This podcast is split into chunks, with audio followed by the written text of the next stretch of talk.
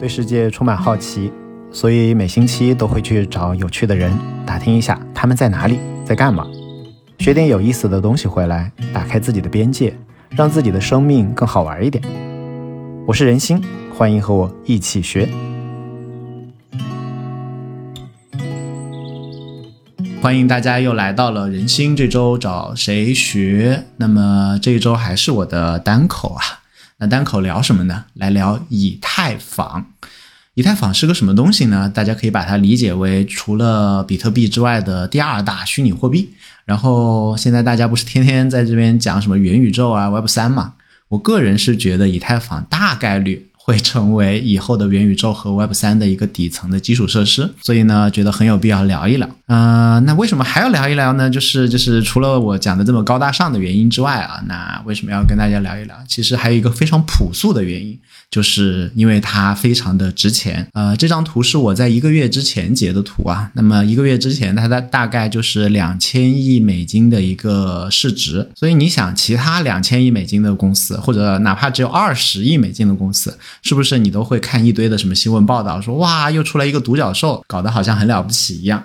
那这个以太坊两千亿美金，你不得好好的了解了解，对吧？那而且它的不光是市值比较高。而运用它的那个地址，现在也已经超过了两亿个。大家可以把它简单的类比成移动互联网或者互联网当中的那个注册用户数啊，然后已经有了两亿个，不代表真的有两亿个人啊，因为一个人可以注册好多个账号嘛，一个人也可以有好多个地址嘛，我自己都有好多个地址，所以的话呢，大家可以把它理解为注册用户数。这个数字大家也可以看到，它是在不断攀升的。所以对于这么一家，如果它是一家公司的话，这家公司非常的值钱，而且用它的产品的人非常的多，那总归得了解一下。那除了这些以外，还有一个我觉得可以激发大家兴趣的点，就是这么牛逼的一家公司的话，是这么一个小朋友做出来的。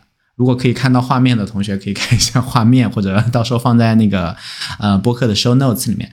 呃，他做以太坊的时候才十九岁，就是这么一个小朋友，Vitalik。当然我们现在都管他叫 V 神，就是他是他是那个以太坊的大祭司，就是大家的精神领袖。大家可能只听到中本聪，对吧？对于比特币，那么它其实就是以太坊的中本聪嘛，大家可以这么理解。但是中本聪不是不出来嘛？他是唯一就是活着的，然后被大家看到的，又有这么高威望的人，最高威望的人，也就是 V 神了，就是这么一个小朋友。他做的时候大概也就十九岁，背着一个单肩包还来来中国晃悠过，大概是这么一个情况。那我们十九岁的时候在干嘛呢？啊，人家十九岁做了一个几千亿美金的公司啊，不不算公司吧，做了一个几千亿美金的项目，然后有两亿人在两亿个注册账号、注册地址他们在用。那我们十九岁的时候在干什么？所以的话呢，我们可以看一看，嗯，深度的了解这么一件事情，不要就 错过了。比如说你听说说，哎呀，这帮人都是骗子啊，这个是个泡沫。你下这种定义其实是没有什么用的，但是我们应该深度的进去，哪怕它是个泡沫，你也要知道说。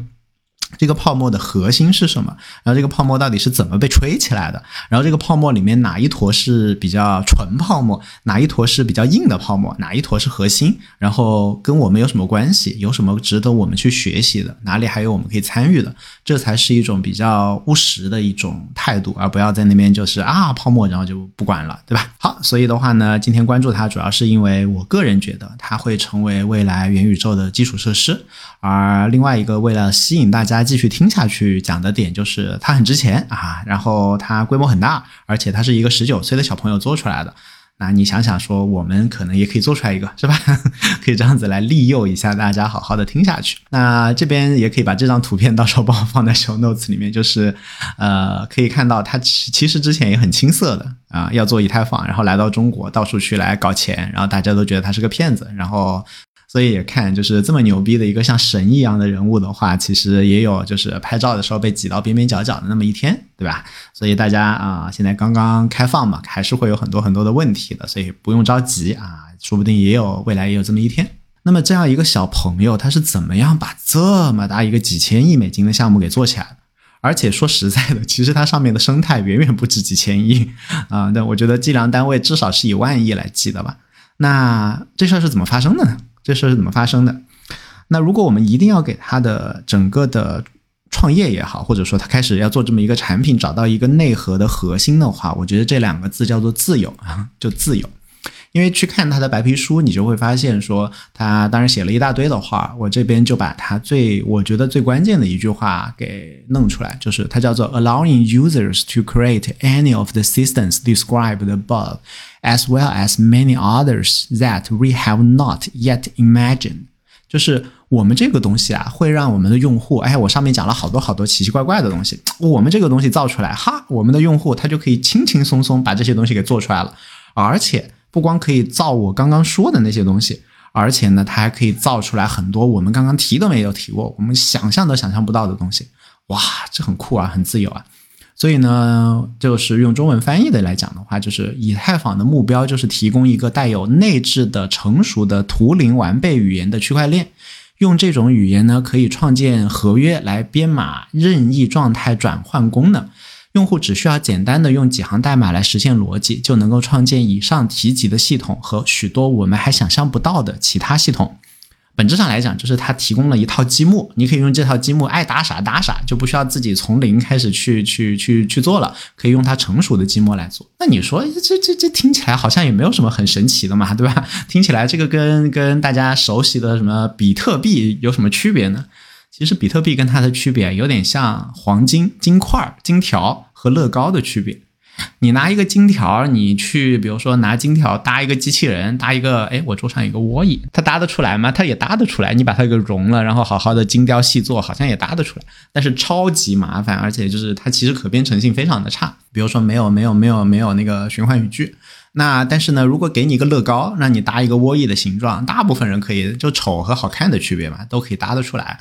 所以的话呢，它相当于是提供了更灵活的一套嗯组件，让你很容易的可以把你想要的东西给拼出来。所以它是跟之前比特币一个很大的区别。比特币相当于是一坨一坨的黄金嘛。那你可以搬过来搬过去，可以用来买东西，可以用来买披萨，是吧？但是呢，你很难用它来拼成你想拼的东西，嗯，但是乐高可以，所以它更像是乐高一点。那另外一方面呢，你也可以把原来的比特币理解成什么呢？理解成更像一个计算器，它里面能不能计算呢？它还能做点计算，但是功能极其有限，它就是一个计算器的功能，嗯很多状态的那个存储啊，什么转换啊，很难做。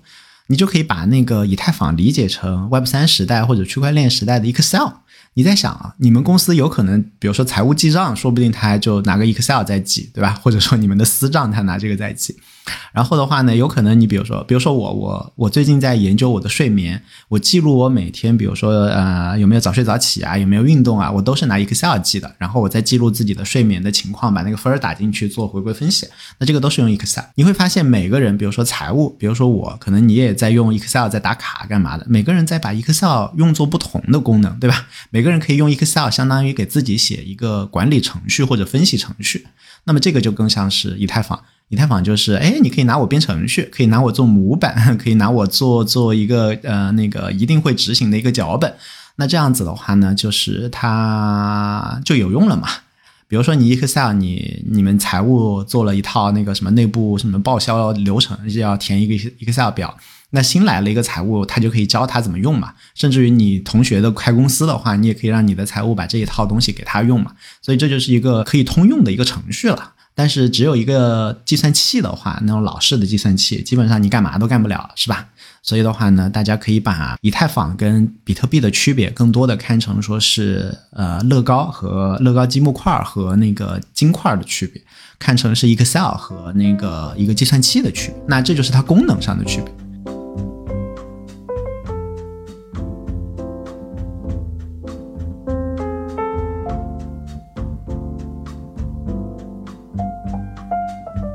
那你说它自由，它自由在第一层其实就是功能上的自由。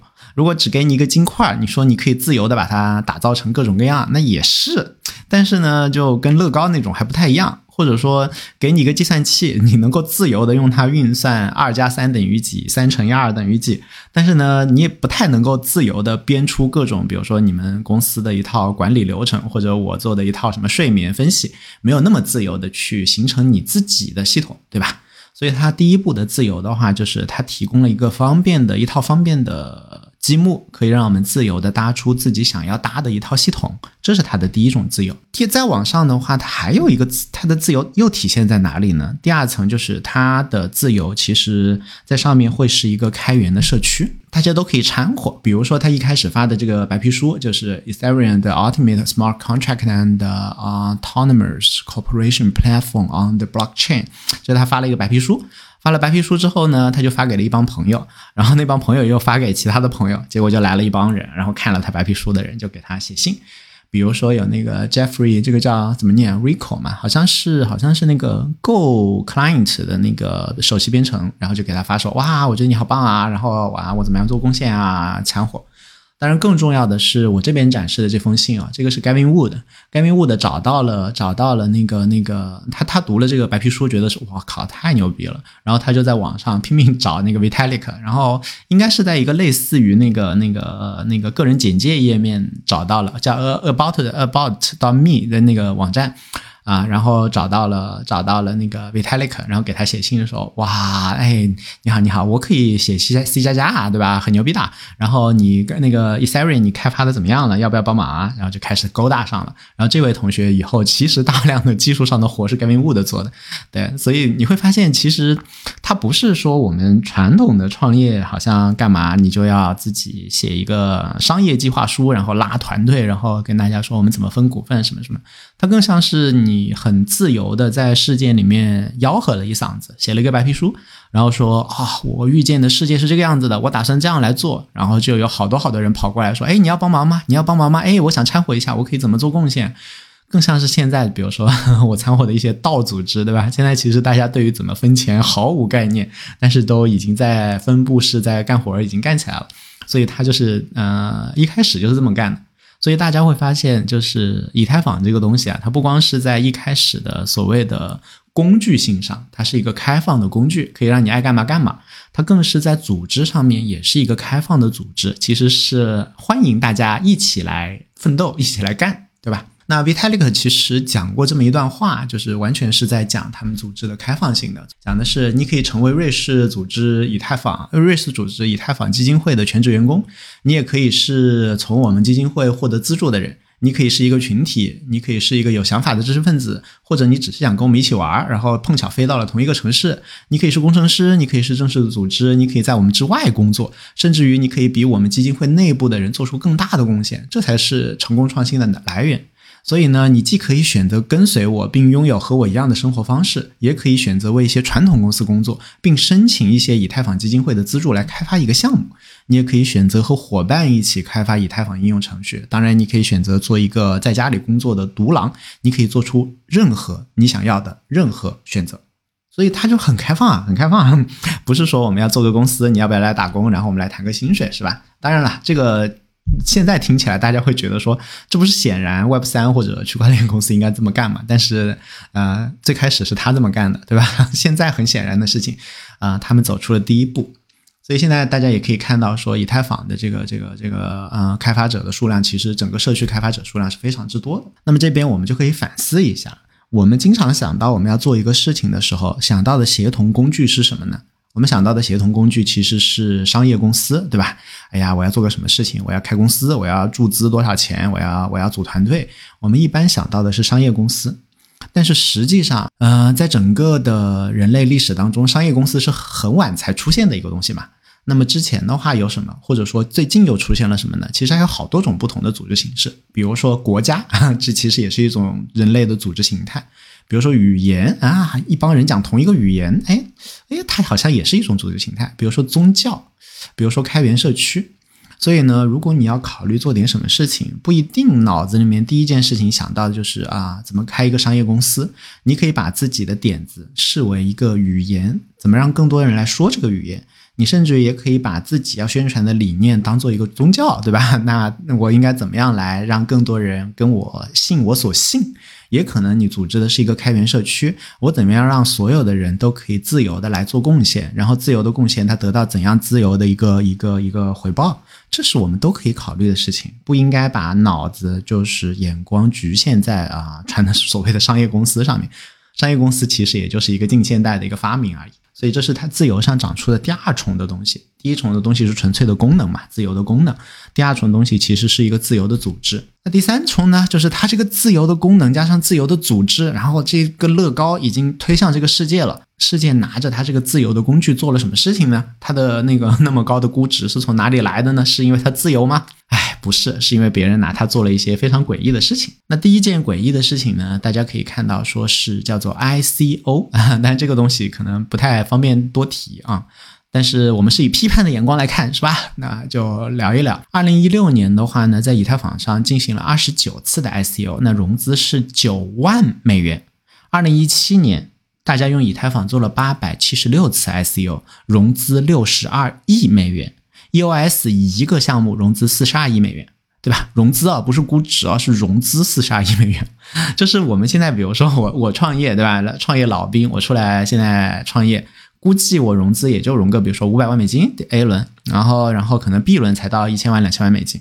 但是，一般小朋友出来的话，可能你拿个几百万人民币了不起了。就作为一一个，假如你手手上只有一张纸，啥都没有的话，但是呢，通过 ICO 大量的项目，在只有一张纸，当然了，他们管这张纸叫做白皮书的阶段，就融到了数以亿计的美金，数以亿计的美金。这是二零一六、一七、一八年发生的事情。所以呢，其实真实产生的第一个应用，并不是啊，就他在白皮书里写了一堆有的没的，对吧？呃，很多人开始会想，我们要有区块链上的 Twitter，我们要有区块链上的微信，我们要有区块链上的新浪网，对吧？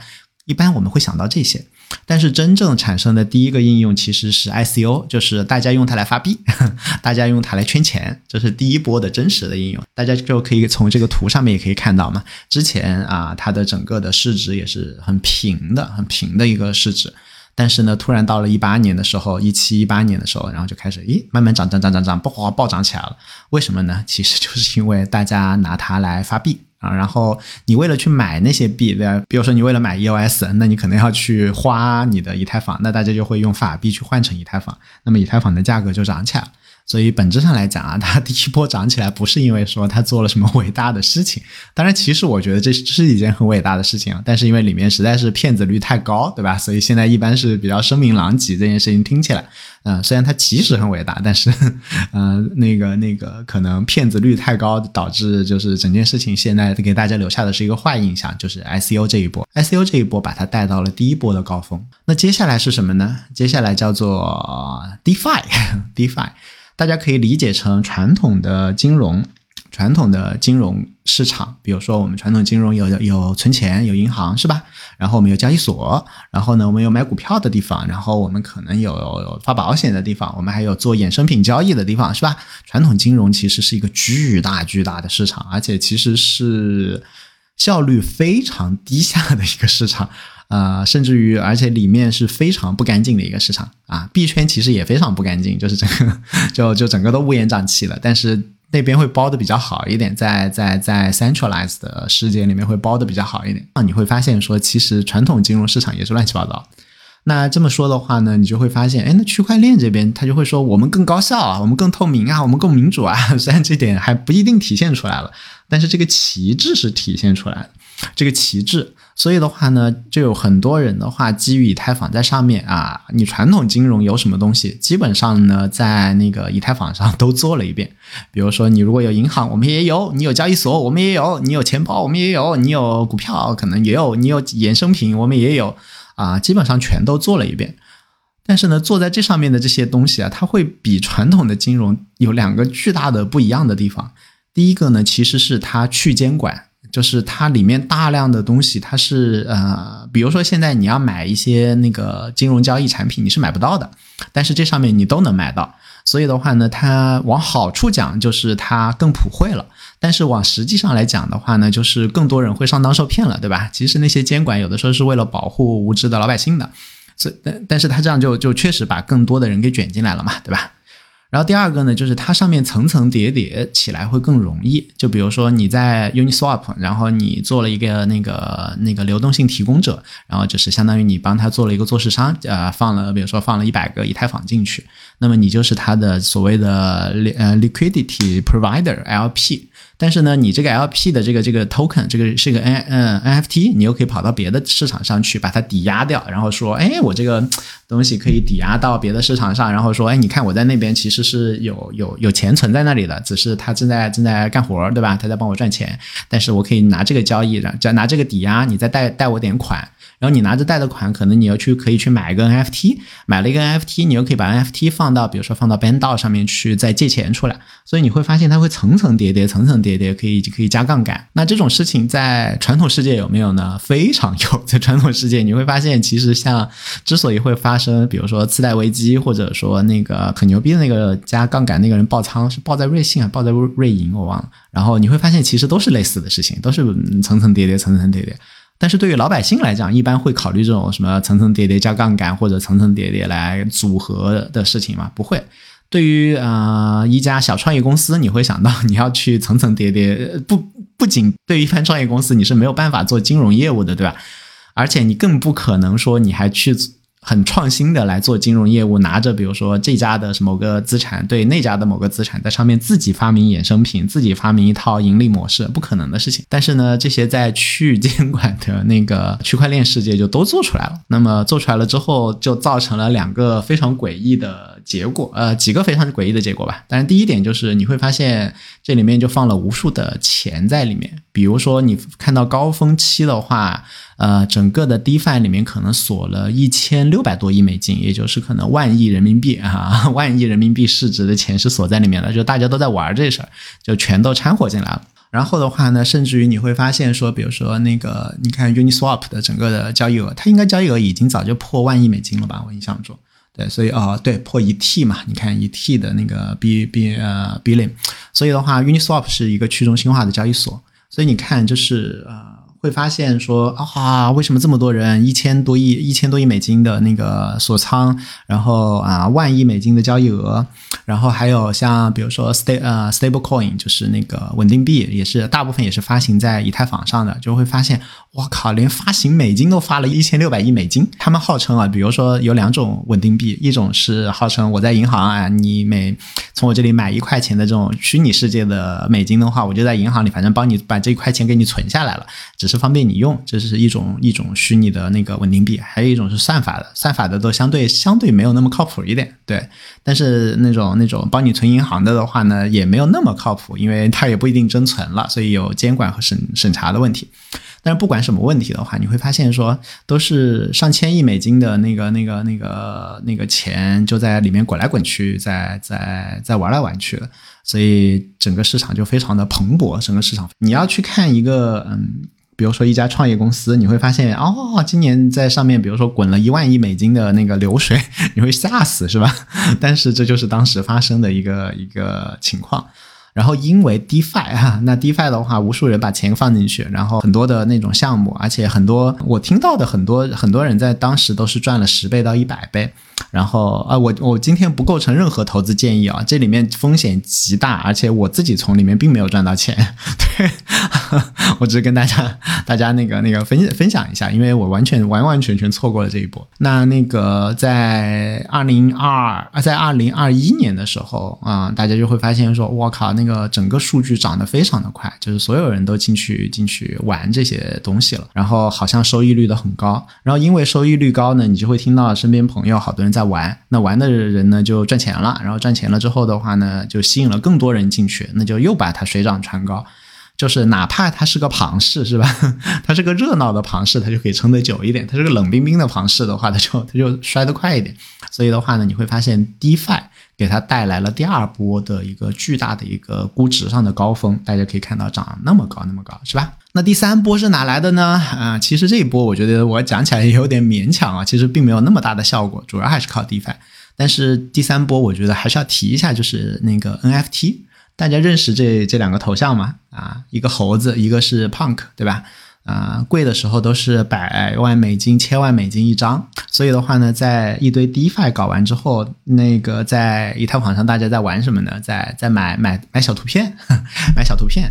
呃，我的头像也是个小图片，我用的是一个那个那个 Marfer 的小图片，我都不知道怎么读 Marfer，对，也是一个比较搞笑的小图片。我买的时候大概是七千七千美金吧，然后现在可能掉到只剩两千美金不到了。但是我觉得那个社区比较有意思，所以就觉得那个可以可以玩一下，买买一张小图片做做头像。那这一波的话，我觉得是给它带来了下一波的一个呃高峰的。为什么可以带来这个高峰呢？我觉得不是因为它交易量，而是因为它破圈。那大家你仔细想一想，之前讲那么多 DeFi，如果你是个圈外人的话，你是不是基本上好像里面很热闹？我一讲就什么千亿、万亿美金是吧？但是是不是其实你没什么感觉？你如果你在圈外的话，但是后来呢，听说那个什么艺术品拍了四千一百万美元，然后又听说什么啊一个猴子的头像卖一千万美金，然后什么什么这种故事是不是多多少少你就听说过了？所以的话呢，它就算没有起到一个，比如说真的有多大交易额的一个东西，但是呢，它其实帮助了整个的虚拟货币市场或者说区块链的这个基础建设的话，做到了一个破圈的功能，让更多老百姓知道了这事儿啊。茶余饭后开始讨论猴子，比如说朱啸虎不是也买了一个猴子嘛？买了一个那个无聊猿，然后像贝青松啊，像李宁啊，不都买了吗？就大家总觉得手上要有要没有不好意思嘛。对我当时还仔细看了一下，觉得嗯，算了，我还是买个马粉吧，买不起。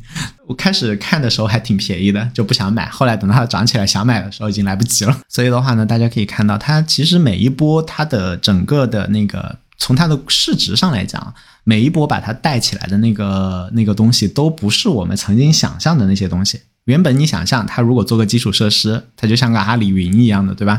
你会想象上面可能是做个出个京东啊，啊，对吧？出个新浪啊，没有，没有，它出的是是证券交易所，出的是金融啊，出的是叫做叫做艺术品交易，出的都是这些奇奇怪怪的应用，把它给带起来了。所以你就会发现一个很很搞笑的事情，就是它的自由。其实创造的是一个完全意料之外的生态，也就是他讲的那个，它可以创造 systems you are not 呃 you may have not yet imagined，你还没有想过的那些东西可以做出来，对吧？它因为它提供了一套乐高，那么这套乐高因为用起来其实真的挺难用的，你用它肯定没有用阿里云方便，但是呢，没有用阿里云方便，我还要用它，那一定是因为有一些事情啊，只在它上面能做，在阿里云上做不了。那跟什么事情相关呢？往往是跟货币有关，或者跟产权有关，或者换句话讲，就往往都跟被监管的东西有关，对吧？所以呢，这这里面就他就打开了一个完全在传统的创业者完全想都想不到的一个市场。脑子但凡是正常的创业者，我们只会想着我要去工商局登记，我要去银行贷款，我要赚取法币，我要上市融资。对吧？这是正常脑子正常的人都会只这样想，这其实是被框住了嘛，对吧？你就会发现他那里面说，哎，我可以做个工商局，哎，我可以做个银行，哎，我可以自己发行法币，哎，我可以自己做一个纳斯达克。对我之前就听听听某个交易所的同学跟我讲说，他说，哎，我们就说我们我们绝对不会去纳斯达克上市，因为我们跟纳斯达克是竞争对手关系。我说哇，牛逼，对啊，我从来没有这样想过。所以你会发现，我们其实脑子确实也是被很多的传统的思维所束缚的。不管你关不关心新的东西，强烈建议你都看一看。你会发现，他们总有在某些地方，其实把我们面对这个世界的一些限制性的信念或者假设给打破了。那也只有像以太坊这种非常鬼扯的去中心化的、无许可的一种自由的、开放的系统。才有可能爆发出这样离经叛道的生态，是吧？你不可能说我现在来，我们做个小程序生态，你你敢搞这些，就被抓起来。所以的话呢，你会发现说，它的自由上面，其不光是提供了一个乐高的工具，而大家用这些乐高的积木块拼出了一个非常离经叛道的生态系统，离经叛道的生态系统，而恰恰是因为这样的生态系统，把整个生态的价值给抬了上去，给抬了上去。那还有什么呢？你会说，那他是怎么抬的嘛？对吧？他做了一堆那种好像是开赌场、开开骗局的那种开庞氏，对吧？很多人都对他是这么理解嘛。那他开了这么多赌场，开了这么多庞氏，他为什么就是值钱了呢？那不就是一个骗子帮凶嘛？他凭什么值钱呢？首先，我觉得它内核确实不是骗子帮凶，对吧？啊，它内核其实还是蛮有道理的一个一个，我觉得未来它真的是可以成为成为底层的基础设施的一个东西。那么另外一方面呢，它上面那些东西也不完全是骗子，虽然有很多，但是有很多其实真的是蛮靠谱的一些金融应用了，所以你不能说它完全是一个胡扯。但是这个这个这个泡泡里面几层是不胡扯，几层是胡扯呢？我也不知道。我找到了一个方面，就是来解释它它为什么会长出这么一个生态。他说了一件事儿，说他小时候好像十几岁的时候，说他打魔魔兽魔兽世界。那魔兽世界里面他好像是练那个法师还是什么的，然后他把一个东西练成了满级，结果暴雪突然改规则，把那个东西给那个伤害给下降了，然后他就很痛苦啊。就是你想，你辛辛苦苦把一个东西打到满级了，哇，什么心心念念我就是称霸江湖是吧？然后结果发现，哎，参数被调了，然后那个东西不厉害了。然后他说，我第一次在睡觉的时候哭醒，那天呢，我意识到了中心化服务会带来什么噩梦。那这是什么意思呢？我觉得就是他他的。从小埋下的那个种子，我觉得其实是看到了中心化可能是一个恶龙。如果你不是那个中心的话，你如果是那个中心，或者你是一个帮全聚德老板操心的鸭子的话呢，那你可能不觉得。但是当你的权利被剥夺，当你的财产被剥夺，比如说你你好不容易打出了一个英雄，然后超级厉害，然后人家说把他剑给变没了就变没了，这个时候其实就是对你的资产的抢夺。当你经受过这种事情之后，你就会意识到，哎，中心化服务好像不一定靠谱。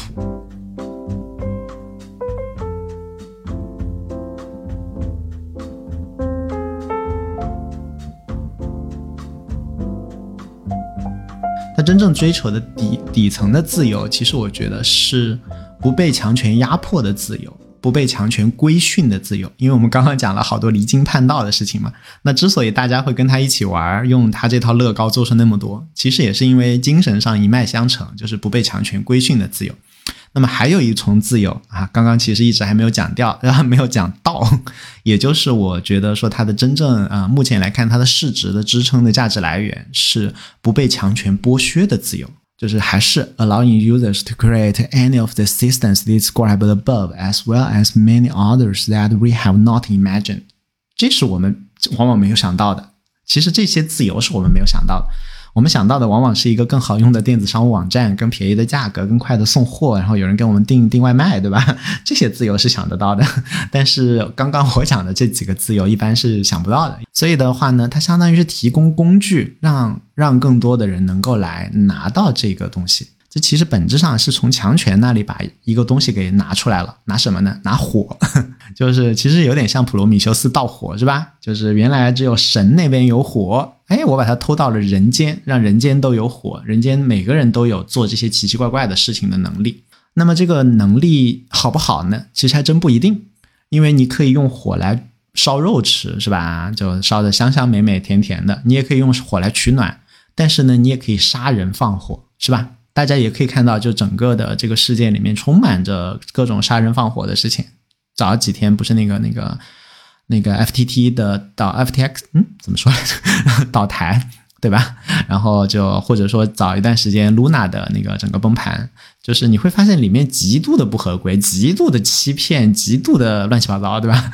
就就就恶的一面也蛮明显的。所以呢，我觉得它其实提供的一个基础的东西，其实真的很像是盗火，就是原来只有神能做的事情，现在让凡人也能做了。但是凡人拿它到底干嘛呢？还真不一定，有可能真的就是去去去治病救人，对吧？煮菜有也有可能真的就是去杀人放火了，所以好事坏事都有。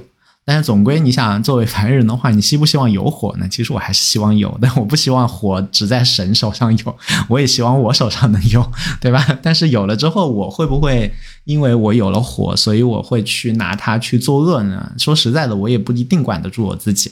那我也相信世界上有很多人管不住自己，那这样子是不是好事呢？也不一定，也不一定。所以我觉得他真的很像是偷了一个火过来，偷了一个火过来。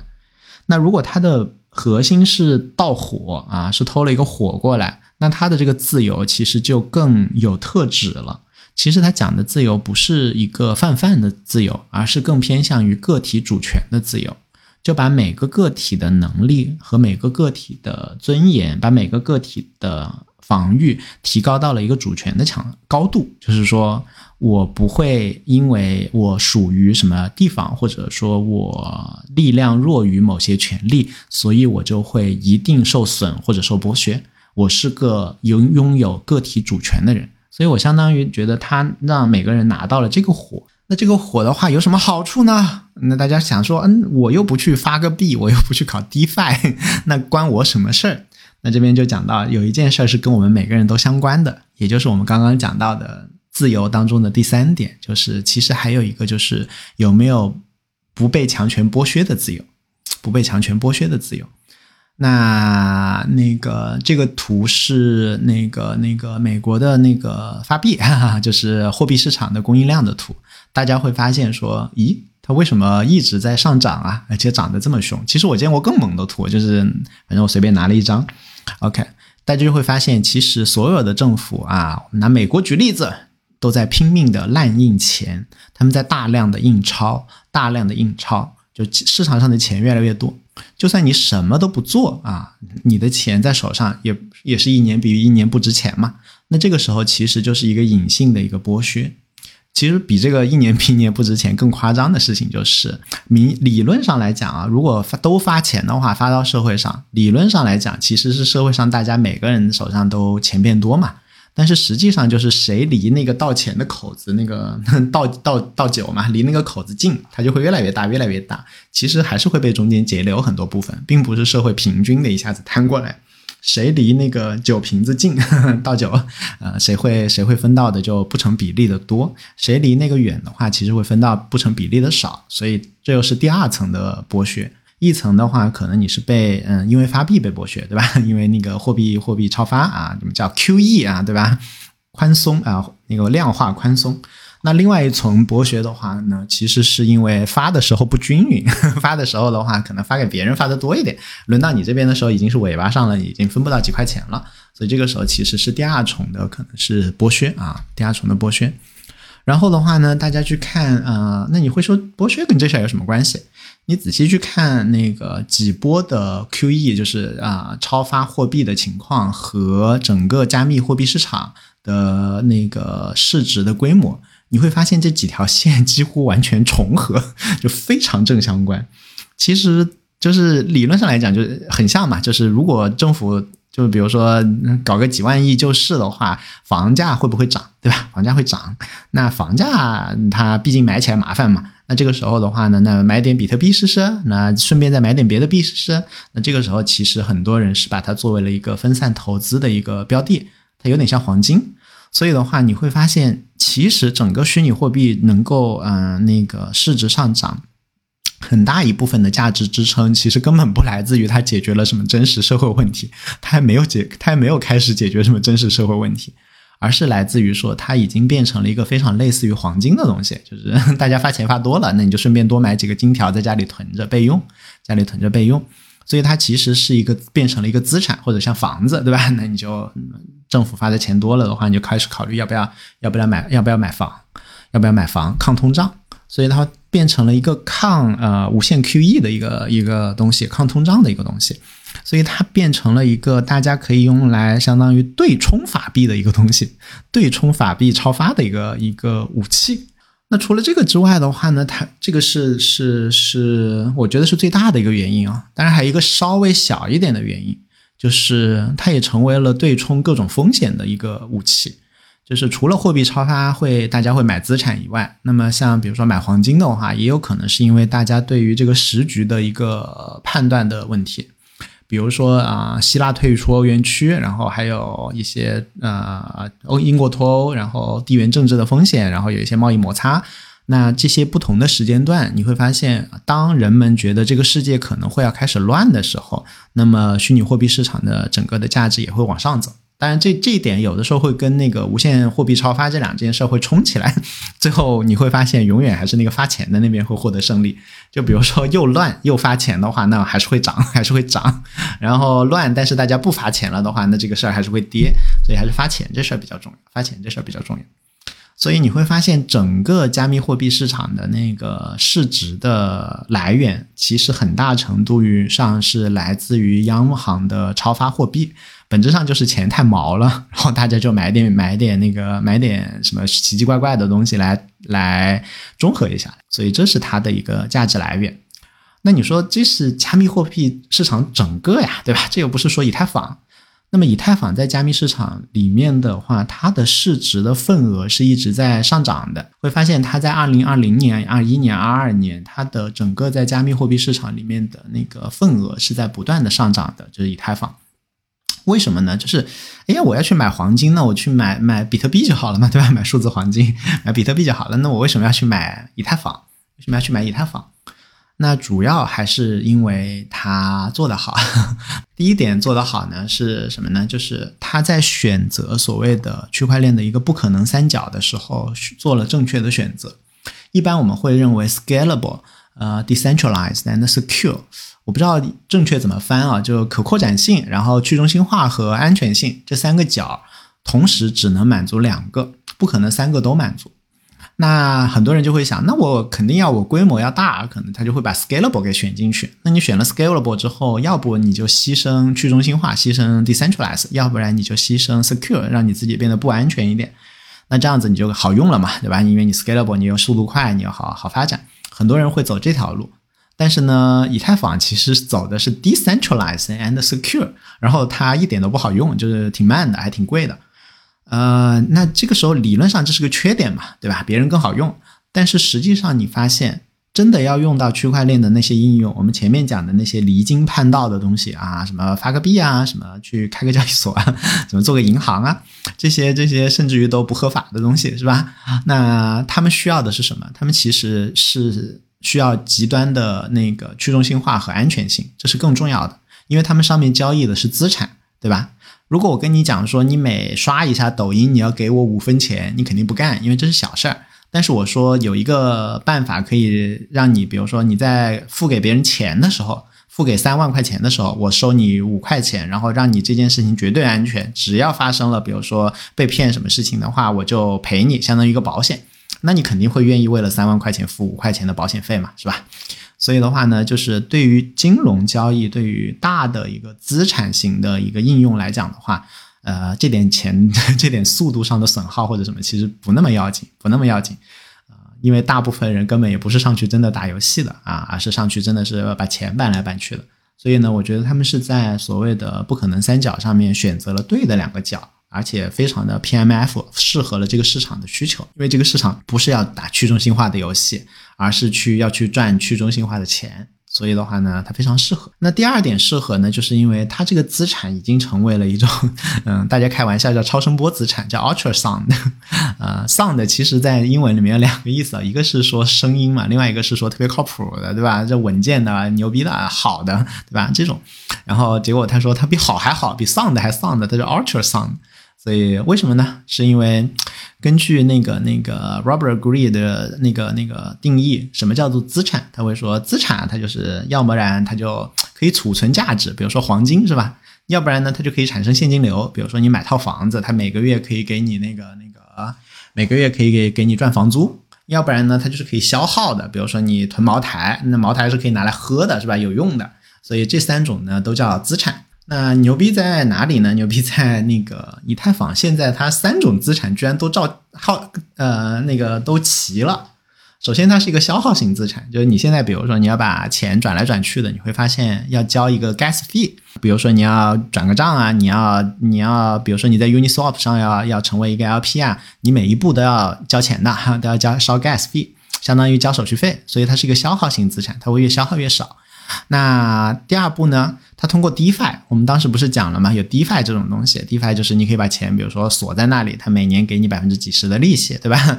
然后那个或者说你可以把把钱放在放在 Uniswap 里面做做做 LP，然后它每年给你一些交易手续费分成，所以你会发现，哎，它居然可以存在那里的话，它成为了一个现金流资产哦，好神奇哦！就是原来它只能拿来花，比如说像茅台，它只能用，结果现在你会发现，你只要把茅台放在某个地方，那个那那。那个地方每年会一瓶茅台给你二十块钱，它变成了一个现金流资产，哇，这事太好了，所以它就多了一层。然后现金流资产之后呢，你就会发现说，哎，它居然还成为了价格价值储存值资产。原来觉得它不够价值储存的话，这边我有点忘了，那个 ETH 二点零到底是什么？我把下面一页也翻掉啊，和 EIP 一五九九，我忘了哪个是哪个。所以那个第一个就是说，那以前的话，那个你交的 gas fee 的话是是会那些分给那些矿工的嘛。然后有一个那个那个提案，好像是幺五九九幺五五九吧，E E I P 幺幺五五九，就是说那就不分了吧，就就就烧掉吧。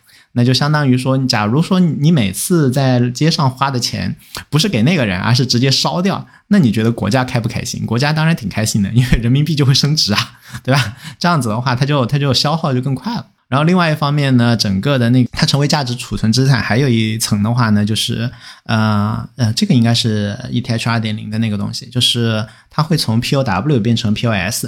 以前大家听说以太坊都是大家要搞什么显卡去挖矿是吧？但是现在你会发现说好像都不用了是吧？是因为转成 POS，就是你不要去浪费钱去显卡挖了，你就在你账上存那么多以太坊，然后我就算你，你就可以抽奖了，对吧？就看你要不要记个账。所以的话呢，你就相当于把以太坊存在那里，你就有了记账的一个资格，你至少可以抽个奖，看你能不能记上。那这个时候的话，存以太坊就变成了一种啊，可以把原来矿工的那部分钱也可以赚，也可以赚到了。不再白白的浪费在电上面，而会把它变成了说，呃，纯 stake 你的以太坊的一个收益。所以呢，你会发现，哇，这个东西好好巧妙啊，它又会消耗啊，存在那里又可以存在那里又可以赚钱，然后它还可以产生源源不断的现金流啊，这听起来实在是太酷炫了。所以呢，有一个开玩笑就管它叫 ultrasound 的 money。以前叫 money legal 嘛，就是钱的乐高。那现在讲叫超声波货币，超声波货币或者叫超声波资产。所以的话呢，那你你都往那个虚拟货币世界涌钱，那么一很多的钱就越来越多的会往以太坊上面涌。特别是因为上面的那个呃 DeFi 之类的事情特别的活跃嘛，那大家要去玩那些东西，你的基础货币都是以太坊，所以你就会搞到越来越多的以太坊。本来前一段时间好像还有一些可能的挑战者，但是现在不是很惨的样子所以你就会发现说，哎，自然进化它的那个个体主权这个底子，然后给它创造了一片非常神奇的一个生态。它它的生态的主要的价值来源啊，当然这个其实是我的主观臆测，我没有就就没有 太多的证据，只是看到了一些那个数据上的相关性。它的主要的价值来源居然是对冲货币超发啊和对冲黑天鹅风险。那这个这个这个价值来源的点就来的非常的奇特了，对吧？一般我们没有想过说我要做一个东西，它最大的那个价值来源居然是抵货币超发，是吧？那这里面大家整体上就可以发现，整个这个嗯，就就它的局面是非常之复杂的。你千万不要以说啊，它是什么人类的未来、科技的未来，或者说它是一帮骗子来单独的来看它，它其实是一个整体。那最早的时候，其实是一帮疯子搞出，就是梦想家搞出来这个事情。然后的话呢，搞出来这个事情之后，搭嗯创造了这堆积木。那这堆积木最早是被谁来用呢？其实是被一帮骗子，或者好听一点叫冒险家来用的。冒险家在用的话呢，拿它干嘛呢？往往是用来开赌场，开赌场，开赌场让谁来玩呢？往往是傻子，像我这样的傻子玩家，我们就会去玩，对吧？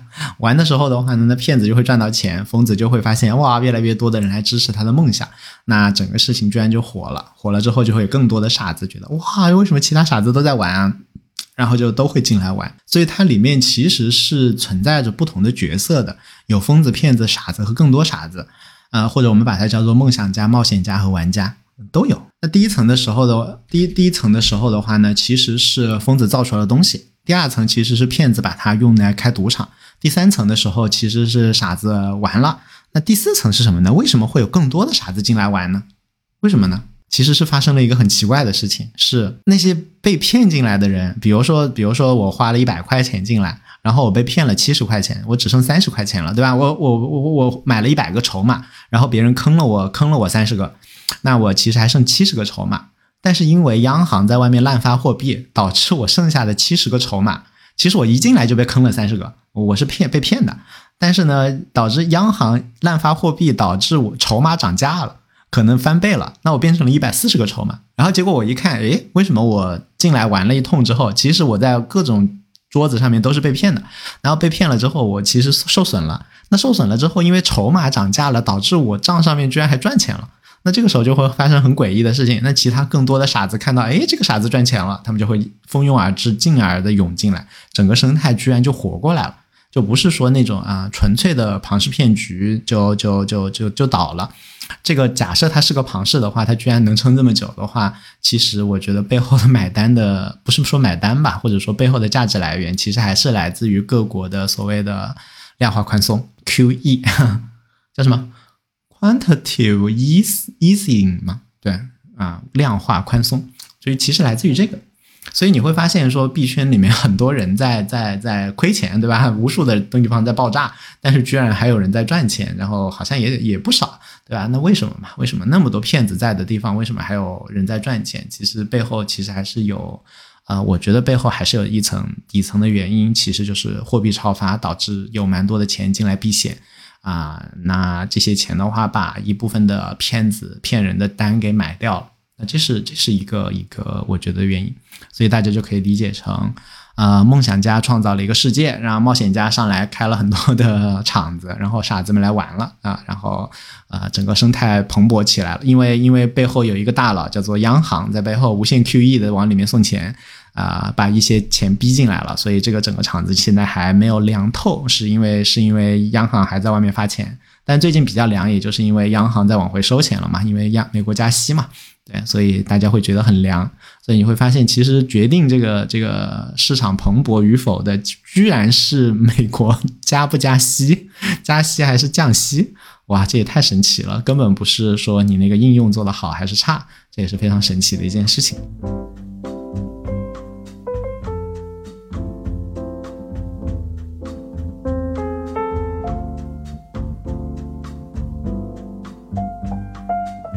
那最后呢，我们讲到这里，再讲一个 one more thing 啊。首先，我再回顾一下刚刚讲的啊，刚刚讲了它底层，然后那个又有开放的科技，然后又有开放的社区，然后呢，人家就用它做了各种各样离经叛道的事情。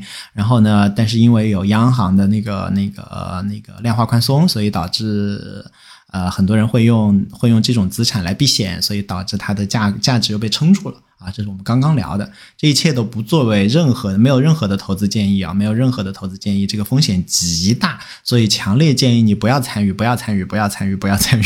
对，仅仅是，但是你最好需要了解一下，了解一下的话，你可以考虑说自己有没有什么啊相关的机会，或者说借鉴他的思想，对于我们的那个创业或者说产品的研发有没有什么借鉴意义啊？这是我们要考虑。那最后再讲一。段啊，那最后我们刚刚讲，他选择了 decentralized and secure，对吧？是他的不可能三角，选择了这两个角，选择了这两个角，这是我们刚刚讲的。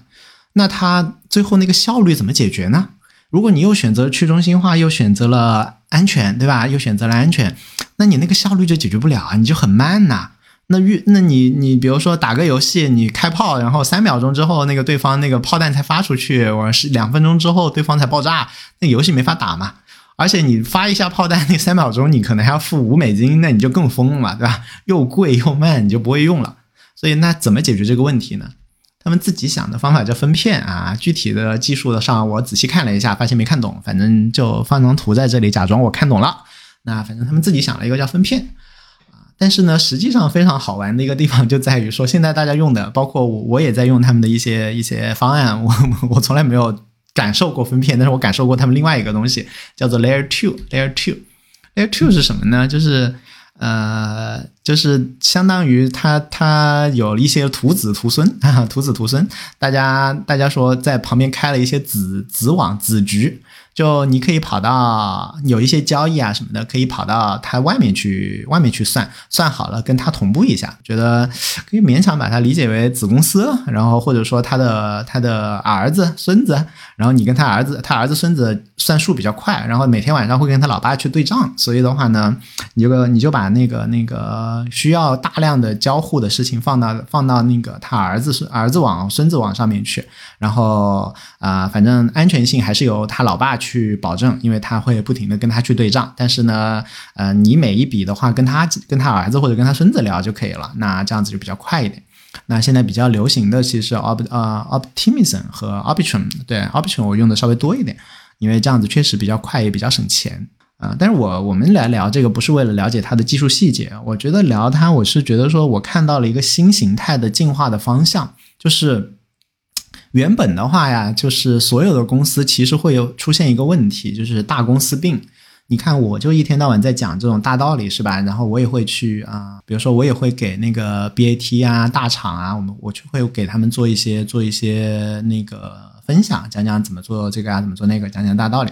但是无论如何，你会发现说大厂一定你规模做大了之后，你其实你很你很尴尬，因为你会很僵化，因为很多东西你会不敢试。你会不敢试，因为第一个就是有些东西对于你来讲太小了，还有些呢就是树大招风。比如说，如果阿里巴巴，如果比如说我现在创业，呃，然后出了一个什么小小事情，那其实没什么事情，就但是如果是阿里巴巴它出了一个事情的话，大家可能新闻媒体就跟着报，所以他就不敢很多事儿他不敢做。但是呢，如果你什么都不敢做，那新的机会你是一定不能及及时的适应的，你是发展就太慢了。那我从他的这个 Layer Two 里面，其实我感受到了一个发展的方式，就是更加的生态，就有点像达尔文，这是达尔文雀，就是那个图，一种鸟，它其实可以生出来好多好多不同的小鸟，是吧？那些小鸟去试嘛，哪个好的话，我再我再把那个基因给抄回来嘛。当然，在生生物里面发生不了这种事情，是哪个小鸟适应市场的、适应那个环境的话，它就多生宝宝嘛，然后它就蓬勃发展嘛。但是呢，在以太坊或者说呃这一类的公司里面，它其实完全可以让 Layer Two，就是所谓的二层的这种链去帮他去探索这个世界嘛。然后什么创新可以让他们去搞嘛？搞得好，大家觉得哇，这个太好太靠谱了。然后再把它吸收，用 EIP 把它吸收到吸收到那个那个以太坊主链当中嘛。所以它其实相当于把自己的进化的触角给拆开了，把自己给分型了。哇，我觉得这件事情真的是太牛逼了。本来的话呢，人家还可以，嗯，如果我想跟他竞争，我会想他转转弯慢，我可以在某个细分市场，然后我有一个什么样的突破做的比他好。但是现在我不光是要跟他打，我相当于要跟那么无数的 Layer Two，就是他的那个子徒子徒孙们，跟他们去打，这就很尴尬了。就是他们每一个都都都也可以变形的呀，他们可以变得就是就是我有什么变形，他们甚至也可以抄的嘛。我假设我想出了什么好办法。然后抄的好的东西，他们试下来靠谱的话，又会被以太坊吸收进去，用它强大的网络效应的话，把这事儿给铺开。那我怎么跟他竞争啊？我怎么跟他竞争啊？这件事情实在太可怕了。所以我就会发现，就是它的这个网络效应，在有了 Layer Two 之后，其实是进一步加强了。然后像那个 Polygon 的那个那个一个联创始人还是联创，然后他就在 Twitter 上发说：“The power of Ethereum is so big that many。” its killers had to bow down to others' network effect and have to call themselves layer two or scaling 所以，所以你就会发现说，那个他就会说，其实他们的网络效应实在太强了。那以前大家都说我们要干干死以太坊，对吧？我们是以太坊以太坊杀手。现在呢，我们都需要向他鞠躬，说，哎，我们就是你的 L two，对吧？我们跟你一起干吧，我们跟你一起干吧。然后上面就有人说，哎呀，自我认知，你有良好的自我认知，你有自知之明啊，这是一个很好的品质嘛，对吧？所以的话呢，你们终于承认这一点了，哈哈。所以大家就会发现说，其实网络效应真的是越来越强，越来越强，越来越强。而且你会发现一个非常诡异的事情，就是哪怕原来不是想要做 L two 的啊，对吧？原来是想说我要干干死以太坊的，现在必须要用以太坊的那个 EVM，大家可以认为说都要跟他说同一个语言，都要跟他兼容，都要跟他兼容。为什么呢？因为它的生态最大。你不跟它兼容的话，人家人家要写一个代码的话，那写一个程序的话，那就只在以太坊上能能跑，在你这里就跑不了。它单独为你写，那你想说你脸有多大？它凭什么要单独为你一个小小链写一个？所以大家的第一选择都是要跟它兼容。那为了跟它兼容，其实又要把自己原有的很多的，比如说牛逼的特性给放掉。那这边大家看一下，这这我列了十个十个其他的公链。只有两条链是跟它好像不兼容的，而且 Solana 最近好像很惨嘛，对吧？因为那个那个某某的事情，所以的话呢，大家就会发现说，诶，好奇怪啊，就是就是就是它的基因，一方面的话，通过它的 L2，对吧？它就已经已经已经扩散出，已经扩散出去了，让很多的它的徒子徒孙在外往外面往外面去探索。但另外一方面呢，它的 EVM 大家可以理解为就是它的核心，它的基因，它的说话的方式，就基就就，结果它的竞争对手纷纷的也把自己的基因去掉，然后开始用它的那个基因，把它的基因段嵌到了自己里面，要跟它兼容。你就想想，你现在如果写一个那个，比如说你现在卖一部手机，你敢不用安卓系统吗？因为 iOS iOS 不让用嘛，你敢自己发明一个系统吗？你肯定要跟，至少你要做到跟安呃跟安卓兼容嘛。那么多安卓程序，你才能直接在你上面跑嘛，是吧？所以的话，你一定会选这一条路的，这个毫无疑问。所以越来越多的链其实他们都做到了叫做那个叫做什么 EVM EVM compatible 嘛，大家可以就可以认为说他们要把自己的内核改到说一定要跟以太坊兼容。那这个时候其实又帮助以太坊就把自己相当于开枝开枝散叶了嘛，就外面哪怕是我的敌人，他都要用我的基因段了。那这个时候他们在做什么创新，我要超过来，其实又更顺了，又更顺。所以本质上来讲，我觉得它它这个网络效应实在是太强了。其他的链，我觉得真的机会就比较比较渺茫一点，机会比较渺茫一点。